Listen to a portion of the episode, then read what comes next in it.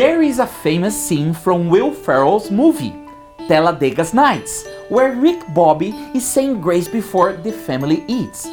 He prays continually to babe Jesus, to tiny Jesus.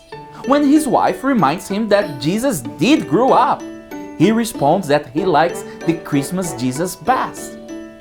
The reality is that there's a lot of people with the wrong idea about Jesus. He's not merely baby Jesus or the Christmas Jesus. The angel told Mary, He will be very great and will be called the Son of the Most High.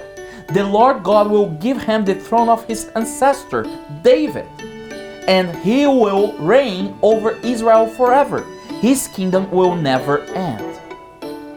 Jesus is the Son of the Most High, the ruler of the universe, the Savior, and God. So let me ask you who is Jesus to you?